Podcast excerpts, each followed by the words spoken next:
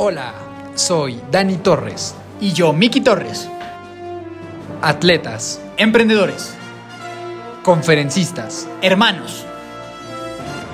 Creamos este espacio con la finalidad de aportarte conocimiento, valor y motivación. A través de las historias de personas extraordinarias y de nuestra perspectiva de vida. Bienvenido, bienvenida. Los hermanos de fuerza están aquí.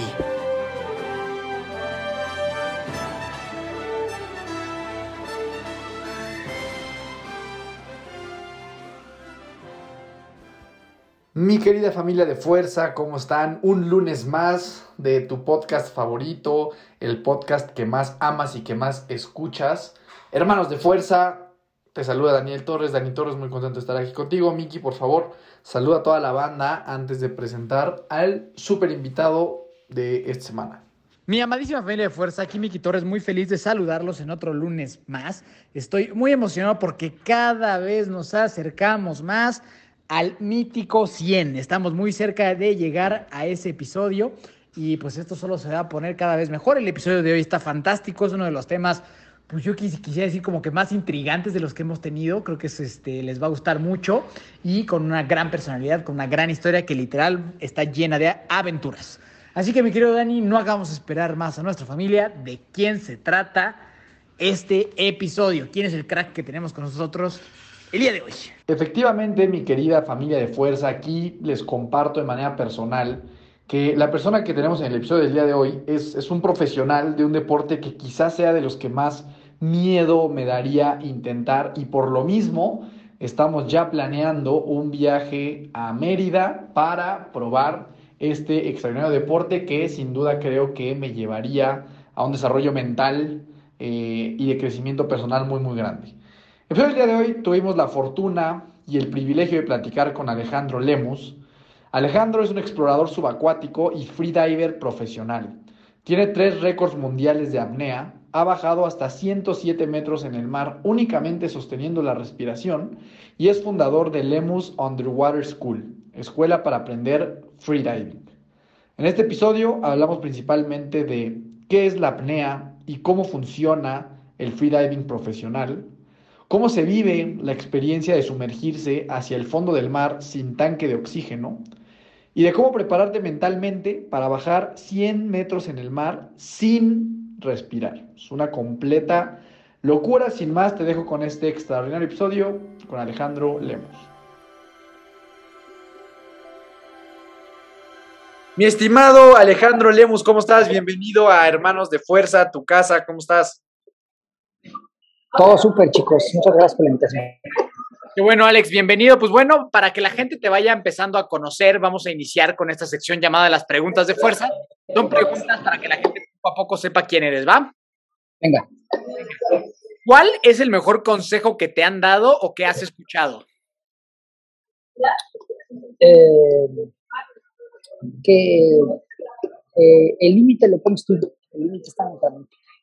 Venga, me gusta, me gusta. Ahora vámonos a lo contrario. ¿El peor que, que te han dado o que has escuchado? Eh, el peor que me han dado, que he escuchado, eh, el, el actuar sin conciencia. ¿El, el cuál?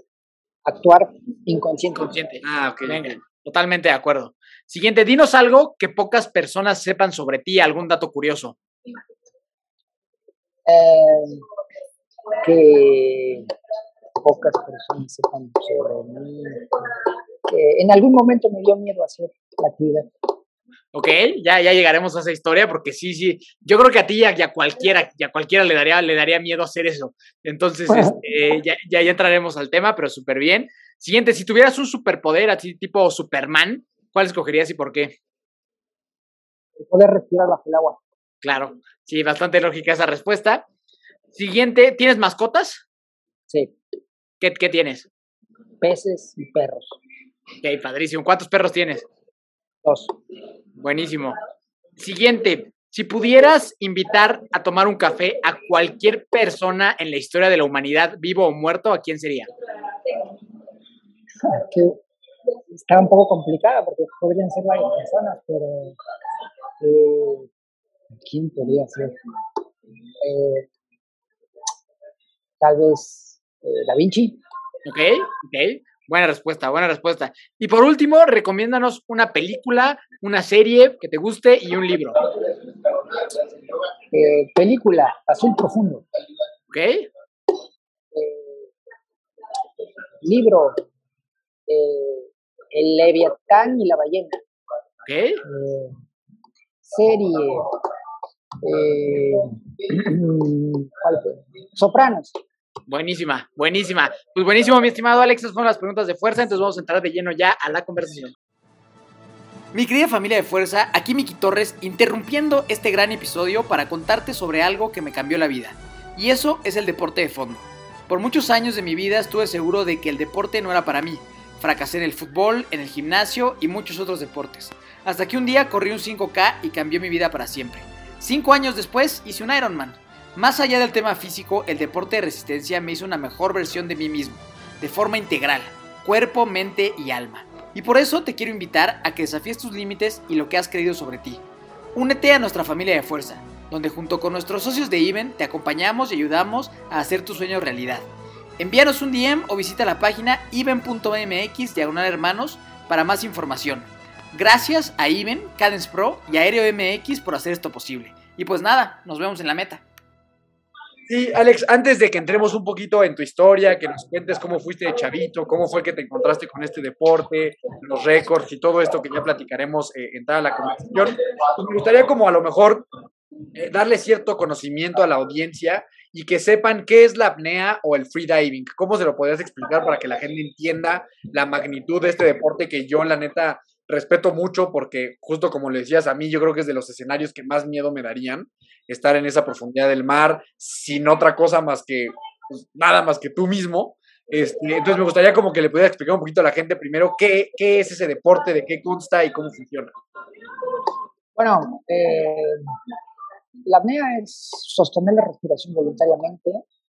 Es un deporte que nació hace 30 años máximo y en el cual medimos, por llamarlo así, quién puede llegar más profundo, quién puede avanzar la mayor distancia posible horizontalmente en una piscina y quién puede sostener la respiración sin moverse el mayor tiempo posible. Eh, esto se hace conteniendo la respiración, obviamente, con una sola respiración. Y eh, esto nació hace mucho tiempo, en realidad. O sea, piensa en todas las culturas eh, milenarias antiguas, todos hacían apnea. ¿Cómo crees que pescaban y recolectaban conchas y sacaban cosas? ¿no? Todos hacían apnea, todos hacían uso libre. En realidad es una actividad, como actividad, que lleva todos los siglos del mundo ¿no? eh, y que parece muy alejado o algo antinatural, pero en realidad todos podemos hacer apnea. ¿no? Todos de niños jugamos a ver quién aguanta más la respiración, todos de niños jugamos en la piscina a ver quién llega al otro lado de la piscina. Y a sacar moneditas del fondo y esas cosas. Y bueno, ve, en realidad ve a cualquier ballena o a cualquier delfín y lo que están haciendo es apnea, aguantando la respiración. Porque claro. también ellos respiran aire como nosotros. Y ahí, por ejemplo, Alex, ¿cuáles como, o sea, los principios básicos para tú poder hacer esto? Obviamente, o sea, mayor tiempo. ¿Cuáles son como los, los principales entrenamientos para esta, esta actividad? Bueno, es, es una actividad muy en específico. Obviamente necesitas tener buenas habilidades de natación. Necesitas saber desplazarte bajo el agua, en el agua y bajo el agua. Pero pues, necesitas entrenamiento en específico. ¿no? Así como les voy a poner un ejemplo para aterrizarlo muy fácil.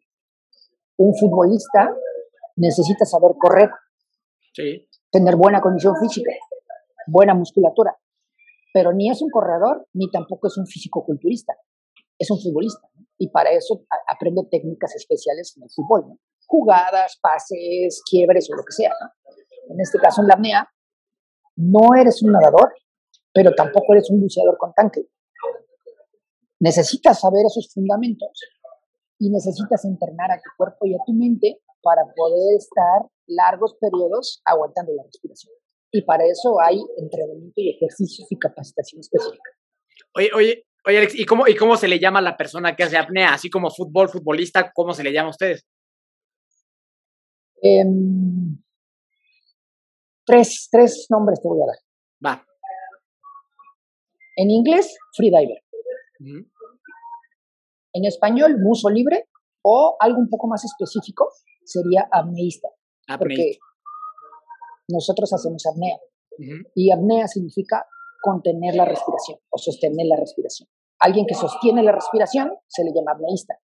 Aunque, voy a hacer un paréntesis, existe una enfermedad que se llama apnea del sueño y no tiene absolutamente nada que ver con el deporte que se llama apnea.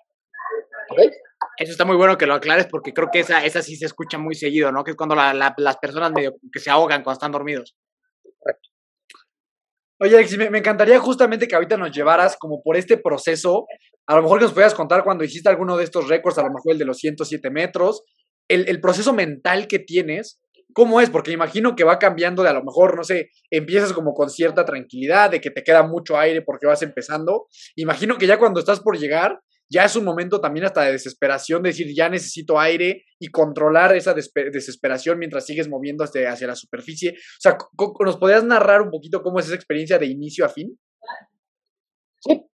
Bueno, eh, haciendo un paréntesis, no es algo que que yo logré o que la gente que ha hecho estas profundidades se logre de la noche a la mañana. Y quiero aterrizarlo y ejemplificarlo con algo un poco más práctico, más común. ¿Ustedes han corrido alguna vez? Sí. Correr, correr, este, triatlones, maratones. sí, de todo hemos corrido. Ok, bueno. Correr un maratón no es nada fácil. Y no empiezas de la nada y brincas a correr un maratón, ¿no? empiezas con 5 kilómetros, con 10, con 20 y así sucesivamente, ¿no? Correcto.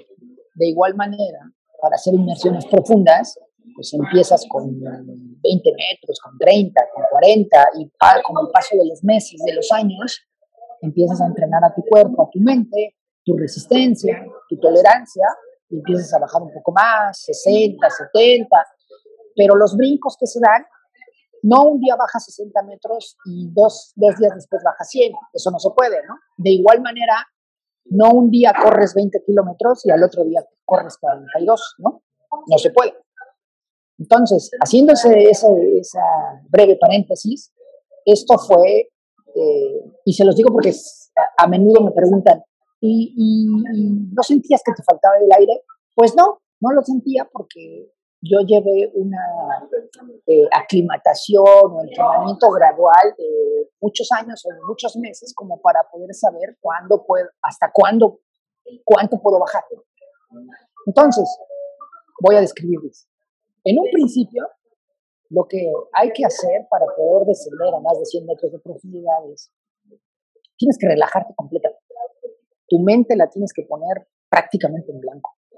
Lo estoy diciendo muy fácil y se dice muy fácil, pero pongan su mente en blanco. Es, es completamente difícil cuando no tienes el entrenamiento. Pero bueno, con el paso del tiempo y de los años empiezas a tener ese, ese entrenamiento. Bueno, eh, en un principio, cuando tomo mis respiraciones previas a, a sumergirme, me siento completamente relajado, en paz, mis niveles de oxígeno están perfectos, me sumerjo, empiezo a aletear y en los primeros metros eh, resuelvo el tema de la compresión debido a la presión del peso del agua con una técnica para igualar las presiones en mis oídos, en mis senos paranasales y en la máscara que llevo. Después de eso, después de 30 metros de profundidad, todos mis espacios aéreos se comprimen. Eh, pulmones, senos paranasales, oídos, máscara, todo. Se comprime y te envuelves negativo, o sea, tienes una flotabilidad negativa y empiezas a caer sin necesidad de moverte. Y esa es una de las sensaciones mucho más, eh, de las más agradables que hay en este deporte. Eh, empieza una cosa que se llama caída libre, free fall. Esa caída libre es como planear cuando te avientas de un avión en paracaídas empiezas a caer, a caer, a caer, a caer.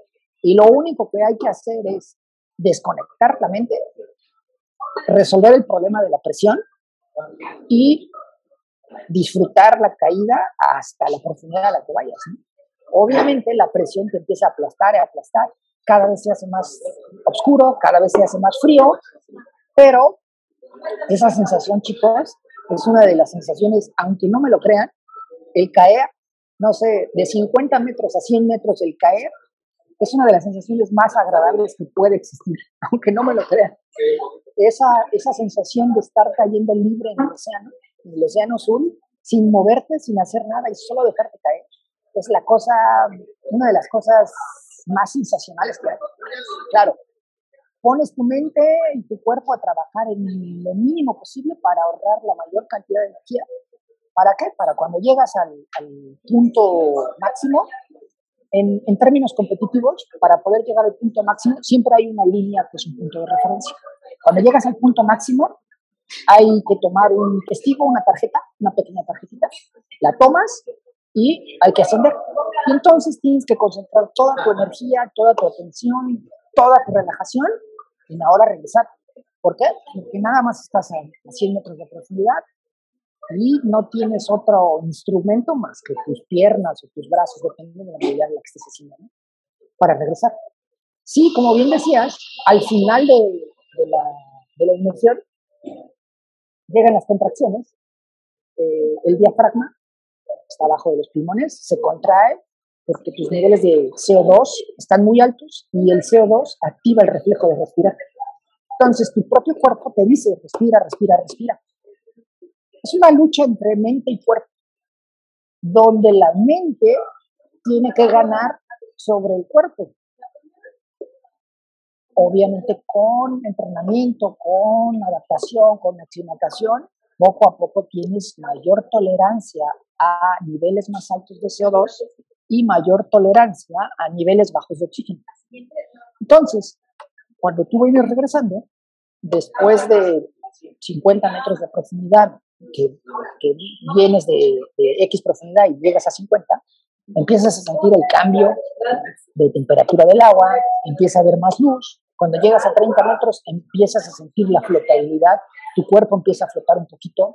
De hecho, la propia agua te ayuda a llegar a la superficie cuando llegas a 20 metros, es, esa sensación que les estoy contando se incrementa. Cuando llegas como a 15, 10 metros, las contracciones que te dan, tu cuerpo te está diciendo respira, respira, respira, respira. Tienes que aguantarte, tienes que ser consciente, estás a punto de llegar.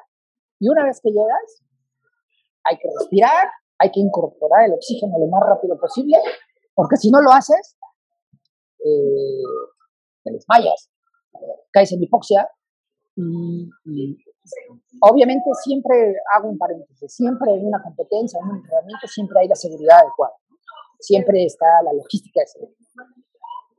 Pero quitando el tema de la seguridad, en una cuestión de deportiva competitiva, si tú te desmayas, estás descalificado, por supuesto. Pero olvidémonos de la, del tema competitivo y de, y de los récords y de las medallas. El hecho de que tú puedas salir y estar consciente de que por algunos segundos estuviste más de 100 metros de profundidad sin respirar, donde otras personas nunca han estado y hay muy pocos humanos donde han estado en esa profundidad y que tú seas capaz de hacerlo y regresar consciente, acordarte de lo que viste, acordarte de lo que sentiste, es una satisfacción muy grande. Así como cuando alguien corre y baja el tiempo que hace en cierta distancia, o cuando alguien sube una montaña y tiene la satisfacción de haber subido la montaña y bajado sin la ayuda de nada y que lo hizo por mérito propio. La sensación es increíble y a pesar, yo les voy a decir algo, chicos, a pesar de que se escucha demasiado loco que hacer inmersiones profundas ¿Es peligroso? Sí, sí, sí es peligroso si no lo haces con la seguridad y la capacitación y, los instrumentos necesarios. Pero si tú cubres todo esto, la verdad es que la cantidad de endorfina y oxitocina que, que segrega tu cuerpo al momento de una inversión es un estado de felicidad impresionante. O sea, chicos, bajar profundo y luego subir genera un estado de relajación y de satisfacción y de placer impresionantes. Eh, los niveles bajos de oxígeno, cuando tú tienes el control de tu mente, eh, hacen que generes eh, oxitocina. ¿A qué me refiero cuando tú controlas tu mente? a cualquier persona que le, que le digas que aguante la respiración, cuando no está entrenada, después de unos segundos se vuelve terrorífico. Horrible, sí. Cuando alguien está entrenado y aguanta la respiración, se vuelve muy satisfactorio. Hacer apneas prolongadas, caer en hipoxia, es súper satisfactorio, es súper placentero. Eh, es, miren, les voy a decir una cosa. Es un viaje, es un viaje interior, es un viaje impresionante, un viaje astral sin haberte metido absolutamente ninguna sustancia. Está, está, increíble, Alex. Yo estoy impresionado con lo que estás contando y cómo lo estás contando, porque te la creo, ¿sabes? O sea, como que antes de platicar contigo yo diría, puta, qué terror, pero ahorita como me lo estás contando hasta se Está, la verdad es que sí. está, está increíble. Oye, Alex, en tiempo, esto, por ejemplo, estos 100 metros en tiempo, ¿cuánto representa? Más o menos cuatro minutos. Dos minutos bajar, dos minutos subir. Muchísimo. Sí, sí o sea, como que es, es, es, es muchísimo tiempo. Eso, y, ajá, dime, dime, dime. Pero considera, no es dos minutos aguantar la respiración y no moverte, es dos no, minutos es estar... moviéndote. Sí, que imagino que ahí justo, o sea, a, pesar de que te entre alguna desesperación, a lo mejor alguien que no es tan experto y demás, me imagino, o sea, el acelerarte, pues hace que gastes más energía y puede ser que, o sea, independientemente de cómo te sientas, tienes que seguir yendo como leve, ¿no? Y que bueno, a lo mejor a veces no se puede dimensionar porque si tú yo creo que hay mucha gente en, México y en el mundo que ha jugado a aguantar la respiración. Sí, yo, yo, yo empecé así, jugando. Y alguien cuando está relajado y, y, que le gusta aguantar la respiración, alguien tal vez sin entrenamiento, sin ningún problema, puede aguantar dos minutos la respiración, minuto y medio la respiración. Si tú lo dimensionas así de, ah, bueno, no tengo entrenamiento y puedo aguantar dos minutos la respiración, pues no se oye tan difícil aguantar cuatro minutos la respiración, por llamarlo así. Sí, pero el movimiento es una cosa completamente distinta, completamente distinta, porque moviéndote estás gastando más del 50% de energía y de oxigenación que cuando no te estás moviendo. Y, y, sobre todo porque ustedes mueven, mueven, las piernas, ¿no? Que es el músculo que más, que más usa oxígeno a todo el cuerpo. los músculos más grandes. Exacto. Está cañón. Oye, Alex, y aquí tú, por ejemplo, hablabas de esta labor mental y ese para mí es un tema que me parece fascinante. Fuera del agua, o sea, fuera de estos entrenamientos, ¿qué, qué, qué, qué entrenamientos mentales ejecutas para que ya ese día de cuando toca eh, sumergirse, pues puedas, puedas cumplir? Eh, ¿Qué haces aparte de esto en cuanto a trabajo mental? Meditaciones, ejercicios de respiración, eh, más o menos, ¿qué haces por ese lado? eh, medito un momento, hago ejercicios de pranayama, que es el, yoga de la respiración, y hago visualización. Me imagino mentalmente, a través de, con una técnica de respiración, me imagino mentalmente cada detalle de lo que voy a hacer. Todo, todo, todo, todo. Desde cómo me pongo el traje, desde cómo llego al sitio, eh, cómo tomo mi última respiración, cómo desciendo, cómo voy a aletear, cómo voy a caer, cómo voy a regresar, cómo voy a salir, voy a tomar mi, primera respiración, todo lo visualizo. Y dicen por ahí que si lo puedes eh, soñar y hacer mentalmente, también lo puedes hacer en la vida. Sí, seguro, yo estoy completamente de acuerdo con eso. Oye, Alex, ¿y esto tiene algunos, me imagino que sí, beneficios a nivel salud? O sea, por ejemplo, me imagino que tu, tu pulso promedio en reposo debe de ser bajísimo. ¿No? O sea, seguro tiene como cosas como de beneficios cardiovasculares muy grandes. Sí, sí, sí. Este, optimizas mucho tu sistema cardiorrespiratorio al final de cuentas, ¿no? Eh, tu corazón se hace muy óptimo, se hace eh, fuerte. ¿Por qué? Porque normalmente cualquier atleta, ustedes lo saben, han hecho triatlones, trabajas con la frecuencia cardíaca. Pero en este deporte, los apneístas somos capaces de, de, llevar tus pulsaciones muy altas y de bajarlas inmediatamente. Y mantenerlas abajo. Yo creo que, no sé, dicen por ahí que los yogis, esos grandes yogis de la India, lo pueden hacer. Pero yo creo que una medista se acerca un poco a eso, a poder controlar su frecuencia cardíaca, a voluntad. O sea, ir subiendo, bajando, subiendo, bajando y así, ¿no? A voluntad. O sea, piensa en esto. Yo, con, yo le digo a mi corazón, ¿cuánto vale ¿cuánto la... Es difícil, pero más o menos te acercas, ¿eh? Está, está bien interesante, Alex. Entonces, nada más para recapitular, la apnea es tú, una cuerda, unas aletas, visor también o vas sin visor. Eh, puedes ir, depende. eh, me refiero a, puedes ir con la máscara o sin la máscara. Al final de cuentas, no necesitas ver demasiado eh, bajo el agua. ¿Tú qué prefieres, con visor o sin visor? Si voy a hacer una inmersión muy profunda, sin visor. Ok, ok. Por- les voy a decir por qué. Sí, sí, sí. Porque ver claramente a mí me distrae. Entonces, yo siempre llevo los ojos cerrados. Ok. Y, nu- y número dos, lo voy a, a describir aquí eh, visualmente.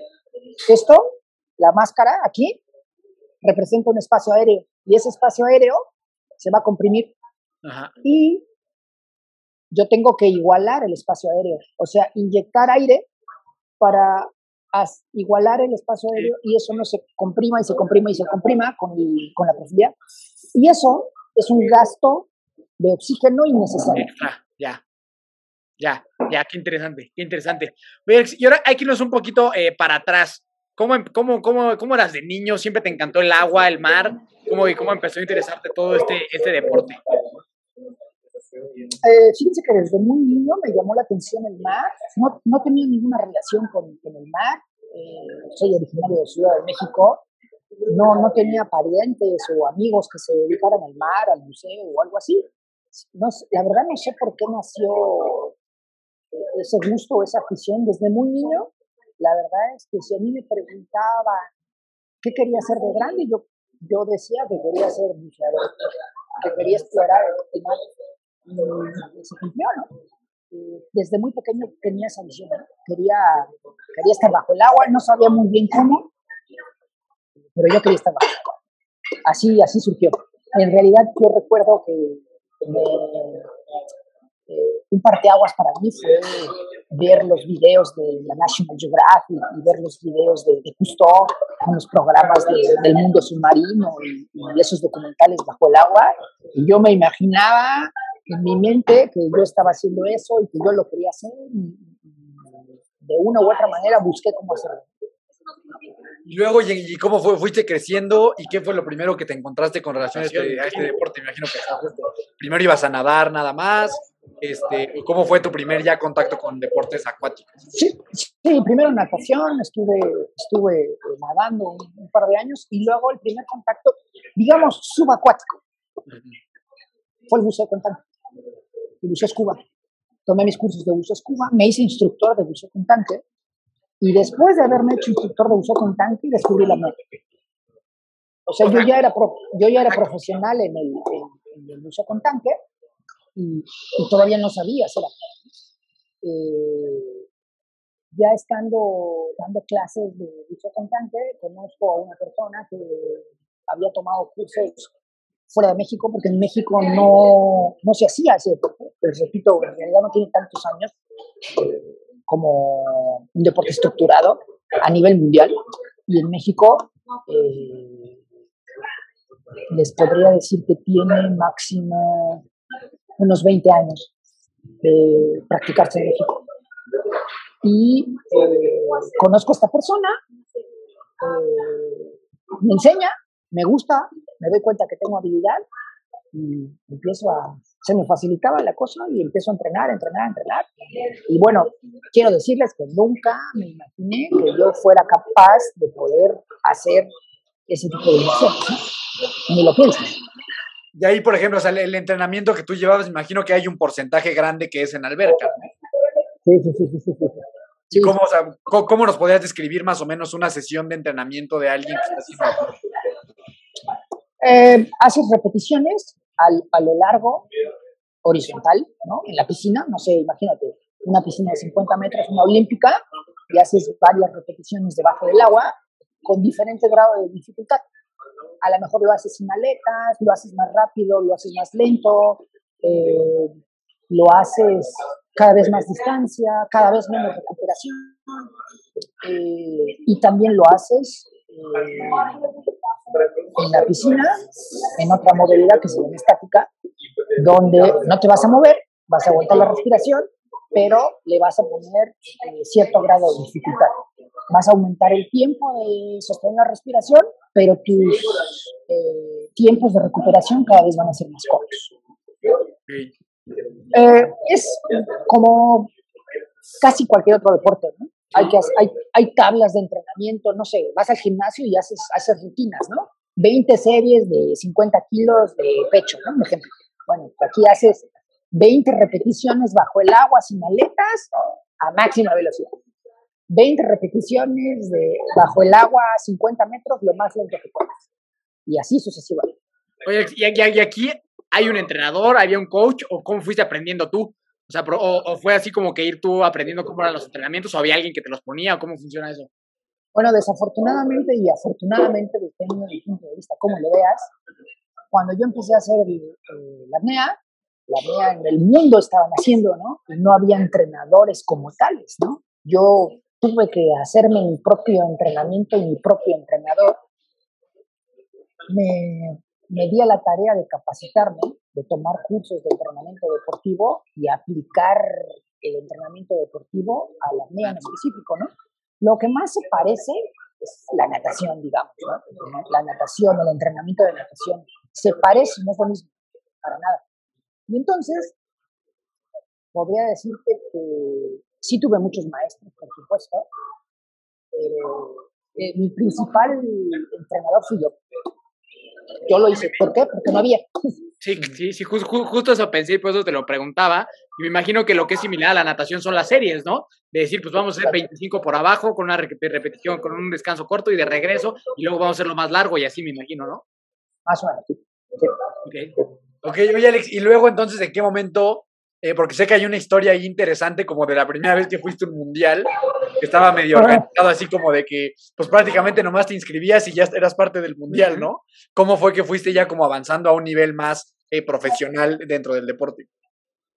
Bueno, fíjate que también fue eh, un proceso de crecimiento tan mío como del deporte en general en el mundo y del deporte en, México. ¿no? Digamos que los, primeros campeonatos en México y en el mundo, entre comillas lo voy a decir, ¿no? No eran tan profesionales, porque no había tanta gente, no había tanto nivel. Pero esto creció rapidísimamente y eh, empezó a contribuir mucha gente y empezó a profesionalizarse esto rapidísimo y empezaron a, llegar más gente, a, incrementarse el número de participantes y con ello las marcas se movieron increíblemente, ¿no? O sea, se empezaron a hacer grandísimas en todas las disciplinas que hay. Hay cuatro modalidades en piscina y hay cuatro modalidades en profundidad. Y estas se dispararon. Se dispararon tanto en hombres como en mujeres. Se aumentaron en, tiempos y en distancias. ¿no? Afortunadamente, yo venía con esa ola y, crecí con, con la ola, eh, agarré la ola del crecimiento también. Bueno, quiero hacer un paréntesis, no fue fácil porque en México no había nadie. O sea, tuve que ir a muchas partes del mundo y capacitarme con muchas personas en diferentes partes del mundo porque en México no había nadie. Nadie, nadie, nadie. Eh, eh, mm, dime, dime. Irónicamente, resulta que México es uno de los mejores lugares del mundo para hacer este deporte ¿Por qué? Porque tenemos los cenotes y los cenotes son las piscinas naturales perfectas para practicar este deporte. Pero hace 20 años nadie hacía este deporte. Entonces, eh, no había nadie en México que te pudiera guiar, entrenar, ayudar, orientar. ¿Y, en qué parte del mundo sí, Alex? O sea, ¿dónde, sí estaba la gente empezando a hacer esto? Bueno, en realidad este deporte nació en Europa y creció en Europa. El, el, deporte organizado como tal lo inventaron los europeos. Porque apnea se hacía en todo el mundo, siempre se ha hecho apnea. Pero los primeros que se organizaron y pusieron reglamentos, reglas, hicieron organizaciones y estructuraron todo esto, muy sencillo.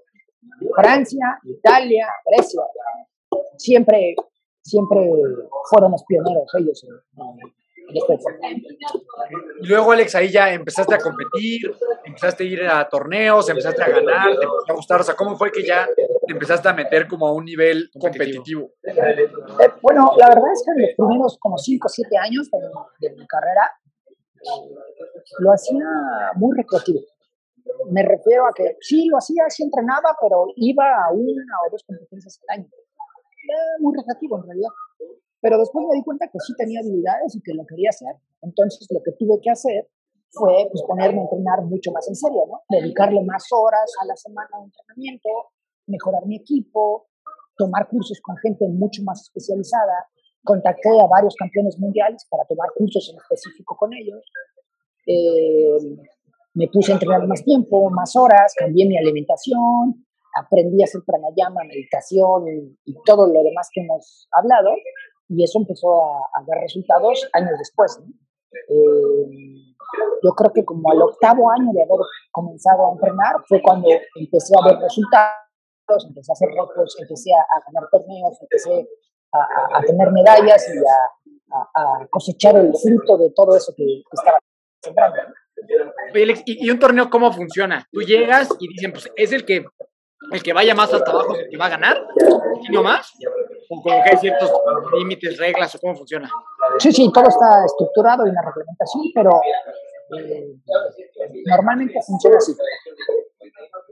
Un día antes, todos los atletas declaran la profundidad a la que van a ir al otro día por cuestiones de seguridad, tú dices, voy a bajar a 100 metros, a 100 metros te van a poner la cuerda, aunque pudieras ir más profundo. Claro, si, si, anuncias que vas a ir a 100 metros y en 50 te regresas, obviamente eh, la reglamentación es así. Cada metro es un punto. Okay. Si tú bajas 100 metros, tienes 100 puntos.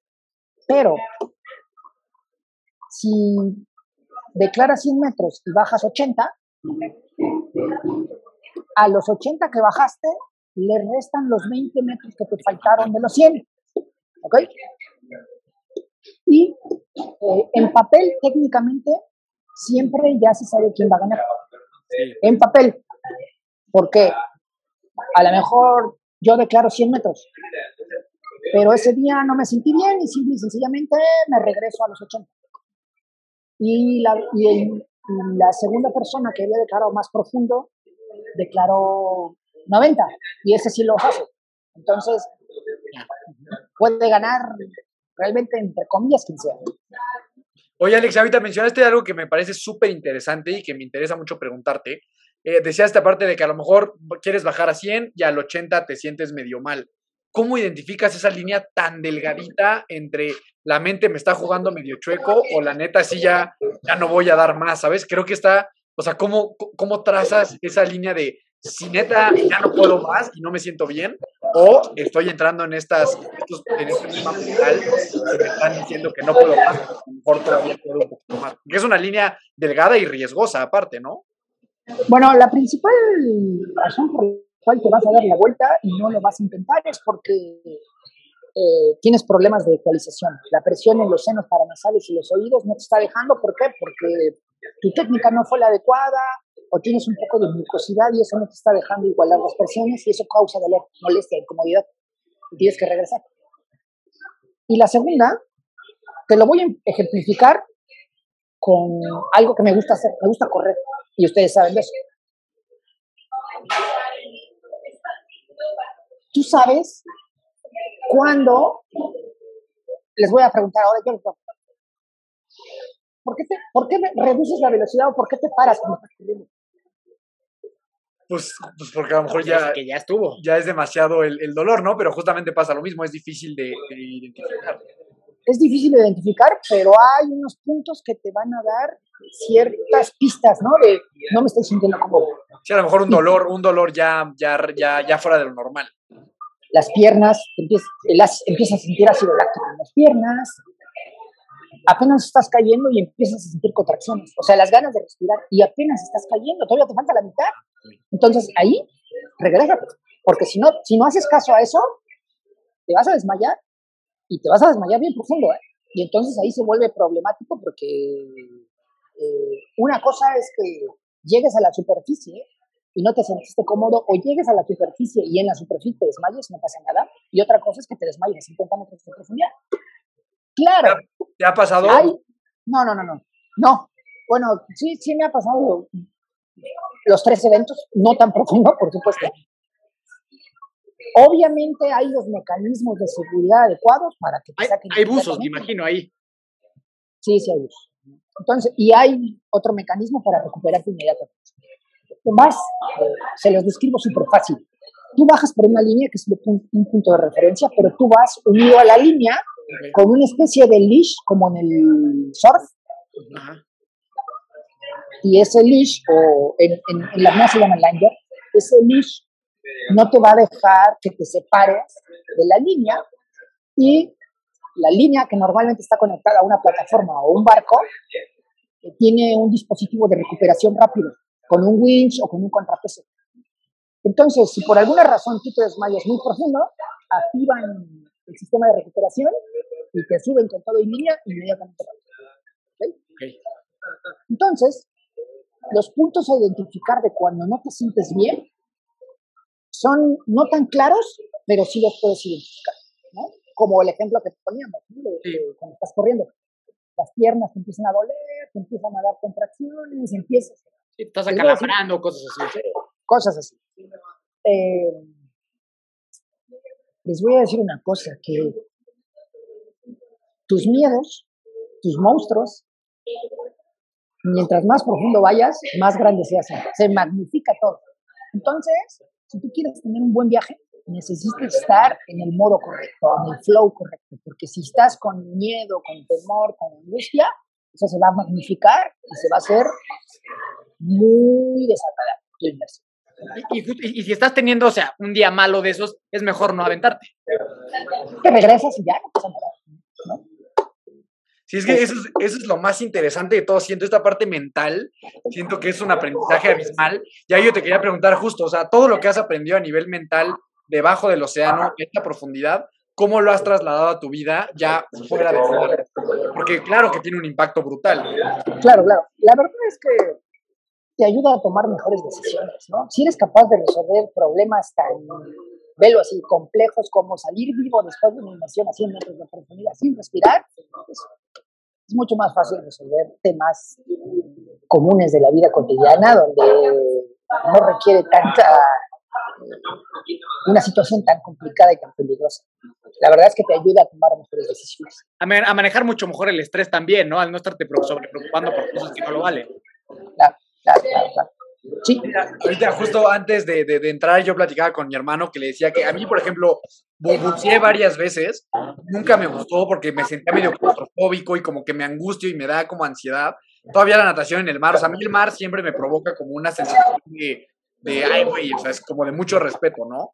Y le decía que este deporte en particular, como que me dan ganas de hacerlo porque es tanto que siento que puedo crecer a nivel mental con relación a mis miedos, que a pesar que sé que sería un reto súper, súper grande, pero siento que lo que hay detrás de lograr algo así, aunque sea obviamente una distancia de principiante, ¿no? Pero siento que a nivel mental sí te puede desbloquear algo este, cañón, ¿no? Sí, porque, miren, yo les puedo decir que este deporte es como 75% mental y 25% físico. Por supuesto que necesitas tener buena condición física, que necesitas músculos y tener fuerza y condición y cardio, sí se necesita, por supuesto. Pero si tú no tienes esa fuerza mental, ese entrenamiento y esa adaptación, esta plasticidad mental que se necesita para hacerlo, pues no lo puedes hacer. Oye, Alex, sí cuéntanos un poquito de ese día de, de, cuando rompes este récord, que yo sé que, que, lo tenías, o sea, lo habías intentado, intentado, intentado y no se daba y no se daba. ¿Cómo se siente el, el llegar hasta abajo y decir, puta, ya llegué a donde tenía que llegar? Para arriba nomás. Y ahora vamos para arriba y con que salga bien, ya estoy del otro lado. ¿Cómo fue esa experiencia? Bueno, eh, digamos que eh, cuando estás abajo, solo tienes, llevas el 50% del trabajo hecho. Exacto. Podría parecer, ya llegué, ya gané, ya hice todo, pero no. Te falta el te falta el 50%. Y es donde gastas más energía entonces, ¿no? En la subida. Claro, claro, por supuesto, por supuesto. Dicen que para bajar hasta las piedras bajan, ¿no? sí, sí, Sí, para subir. Bueno, se dice, se dice fácil, pero no es tan fácil. ¿Por qué, Porque competitivamente hablando, las regulaciones son muy estrictas. ¿A qué me refiero? No solo tienes que salir y, por llamarlo así, salir vivo y ya. Tienes que ser como una seña o algo así, ¿no? Hay un protocolo de seguridad de superficie donde tienes que quitarte la máscara o el equipo visual que tengas, hacer una señal de ok, como lo estoy haciendo con mi mano, y decir verbalmente que estás bien. Todo en el orden que les acabo de decir. Y tienes 15 segundos para hacerlo. Si te pasas de los 15 segundos o no lo haces en el orden que te estoy diciendo, tienes tarjeta roja, estás descalificado y tu prueba no vale. Ya no vale tu esfuerzo. Nada. Nada. no, mm, ah, varias veces. Con concentración plena. Claro, claro. Es para que esté. Eh, la, la regla es muy clara. Es que estés 100% consciente de lo que estás haciendo. Sí, que estés bien, que estés al 100. Claro. Que pruebes que tu hipoxia no es tan severa y que sigues pensando bien y que estás consciente. Completamente. Y, ahí, Alex, en ese, en ese día del, del récord, justo cuando sales y, haces bien estos tres pasos, ahí sí ya llega un momento de decir, bota huevo, ¿no? No, claro, por supuesto. La felicidad, no sé, cuando alguien, cuando a alguien le sale algo, ganas algo, este, la felicidad, la ilusión, el sentimiento, eh, todo se, eh, junta y la sensación es muy agradable. Sí. Oye, Alex, y ahora, para alguien que esté escuchando esto y diga, ah, pues como que suena interesante, quisiera empezar, cuánto es algo decente para que la gente empiece, cómo pueden empezar a tratar, a dónde ir. Bueno, sé que fuiste tú, creo que le ayudó a este famoso influencer, a Juan Pazurita y a su carnal justo, ¿no? A, empezar con, con, este tema. Bueno, chicos, eh, esto que estoy platicando y, y, que se dice muy fácil de bajar 80, 90, 100 más metros, se dice muy fácil, pero eso es un tema extremo, profesional, eh, deportivo, ¿no? Pero este deporte, esta actividad, también se puede hacer de manera recreativa. Y todo mundo empieza con pocos metros. Empiezas con 10, con 15, con 20 metros. En tu primer curso bajas eso, 10, 15, 20 metros. Hay que capacitarte porque este deporte necesita eh, eh, técnicas y conocimientos específicos. Eh, y esa eh, información, esa capacitación, te va a abrir puertas, te va a abrir ese conocimiento que necesitas para, pues, para no matarte haciendo este, este deporte y para eh, que lo disfrutes y que sea seguro y divertido. Al final de cuentas, esa es la, el objetivo principal, porque bueno, cualquiera puede que goce de buena salud y que se capacite adecuadamente, cualquiera puede, les puedo asegurar que cualquiera puede bajar 20 metros. Si se capacita y goza de buena salud. Y bajar a 20 metros, a tomarle fotos al arrecife, a ver pececitos, es la cosa más placentera que te puedas imaginar. Imagínense esta, esta escena. Estás en Cozumel, en agua transparente, calientita, el arrecife está eh, lleno de colores, de peces, y tú bajas sin la ayuda de ningún tanque, sin ninguna manguera, sin ninguna nada, y Puedes estar uno, dos, tres minutos bajo el agua, desplazándote libremente por placer. Y eso te lo da las herramientas que aprendes cuando aprendes a hacer este deporte. Ah, bien, chico, la mía se me bueno. A mí también. ¿Y tú, ¿Y tú dónde estás, Alex? Porque sé que también tienes ahí la, la escuela. ¿Dónde alguien podría aprender contigo? Eh, miren, mi escuela está en Yucatán, en Valladolid. Y elegí Yucatán porque Yucatán es uno de los mejores lugares del mundo para poder hacer apnea. ¿Por qué? Por los cenotes. Los cenotes tienen las condiciones y las características adecuadas para esto. Pero entonces, Alex, nos estabas contando, tú estás en, en, en Yucatán. Fíjate que nosotros, este, justamente vamos este año, bueno, siempre vamos a Cozumel porque siempre en, en, el medio Iron, en el triatlón y todo eso lo hacemos por allá. ¿Cozumel es un buen lugar también para esto? Sí y no. ¿Ok? Sí, porque es muy bonito y el agua es caliente, transparente, hay arrecife. No, porque siempre hay mucha corriente. Mucha, mucha, mucha corriente. Y eso complica las cosas. Y esa es la ventaja del cenote, ¿no? Que el agua está como parada. Es una piscina. Sí, exacto. Exacto, exacto. Justo ahorita, ahorita que, que, que, que hubo esta, esta, pequeña interrupción, estábamos platicando ya de no mames, tenemos que hacerlo, ¿no? O sea, en algún punto. ¿Cuánto, cuánto, cuánto es un, una distancia como real, ¿no? Porque es lo que le decía a mi carnal, o sea, 25 metros pues es, es, media alberca, ¿no? O sea, es, es como, es una alberca semiolímpica, pero ¿cuánto es como un objetivo más o menos viable? Para alguien que va empezando, tomando en cuenta que pues sí, sí somos deportistas, sabemos nadar, todo eso. Entre 15 y 20 metros. 15 y 20 metros. Alguien que goce de buena salud, que tenga buena condición física, que le guste el agua y todo, entre 15 y 20 metros lo puede hacer sin ningún problema. A este, a este, este, al, al Juanpa y a su carnal, ¿cuánto bajaron? Nomás ahí para echar el chisme. 25.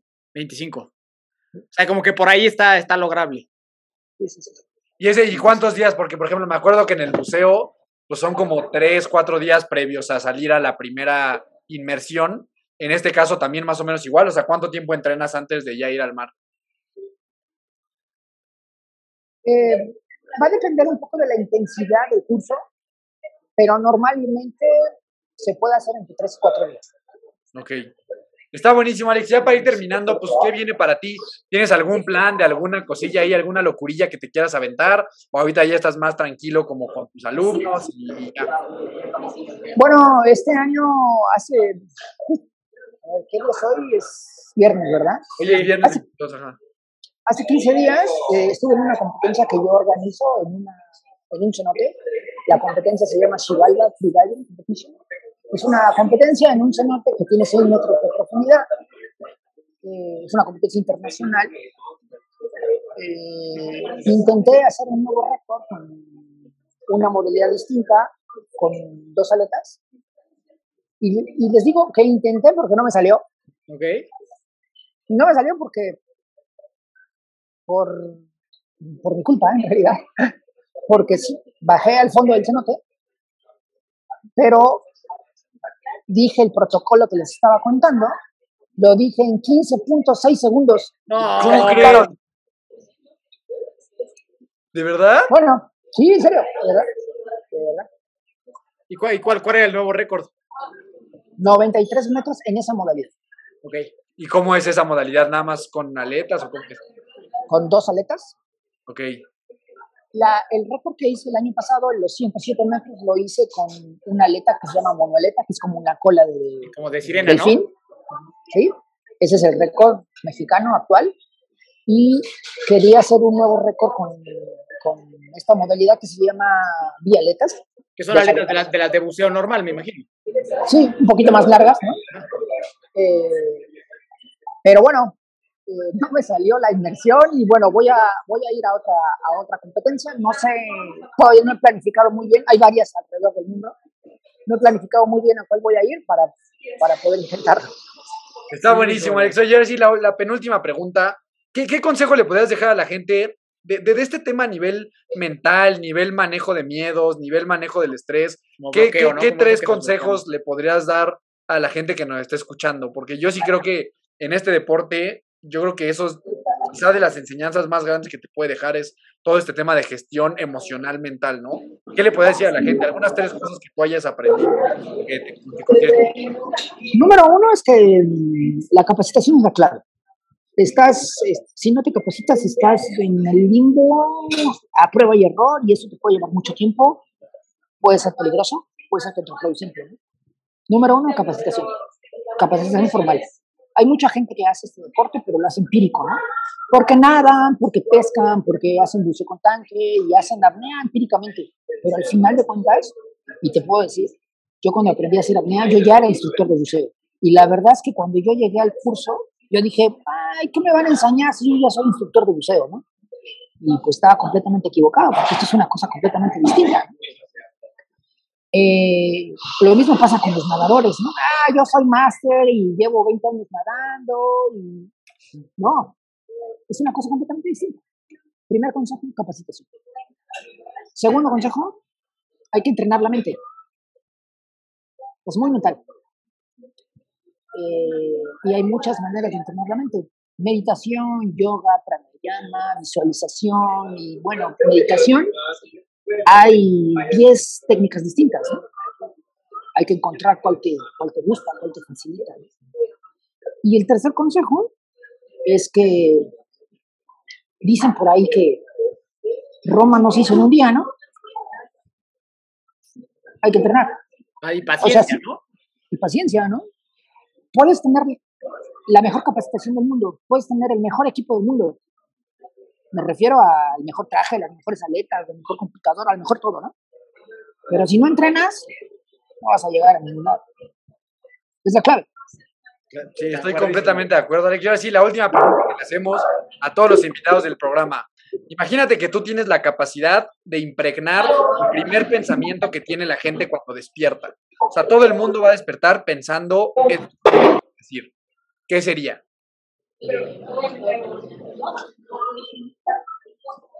Que necesitamos conocer, en este caso, y me voy a enfocar a, mi mundo, a mi, a, mi tema, conocer mucho más a fondo eh, el mundo subacuático para poder cuidarlo y para poder entenderlo. Irónicamente, la Tierra se llama Tierra, pero en realidad es agua, y el 75% de este planeta es agua, y el 75% eh, de las personas en este planeta ignoran por completo qué es lo que sucede en la Tierra.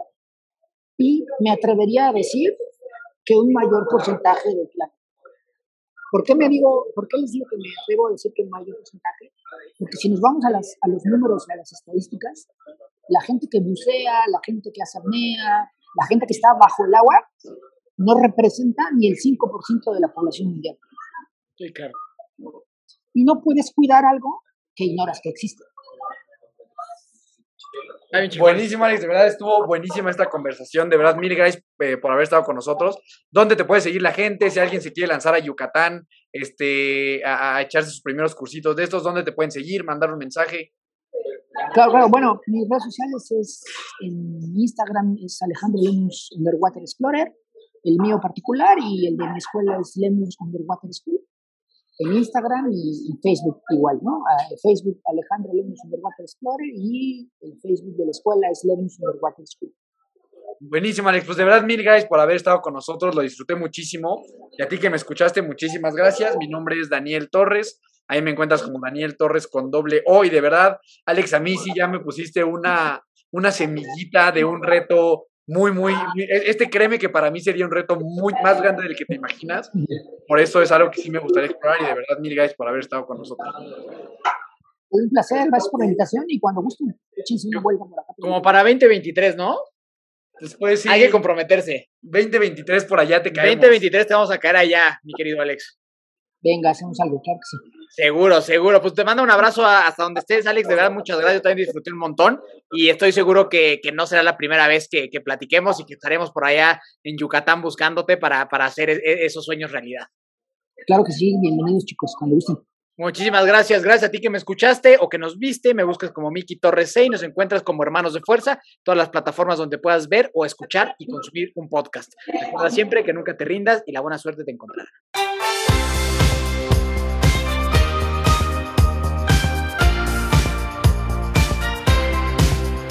Na na na na.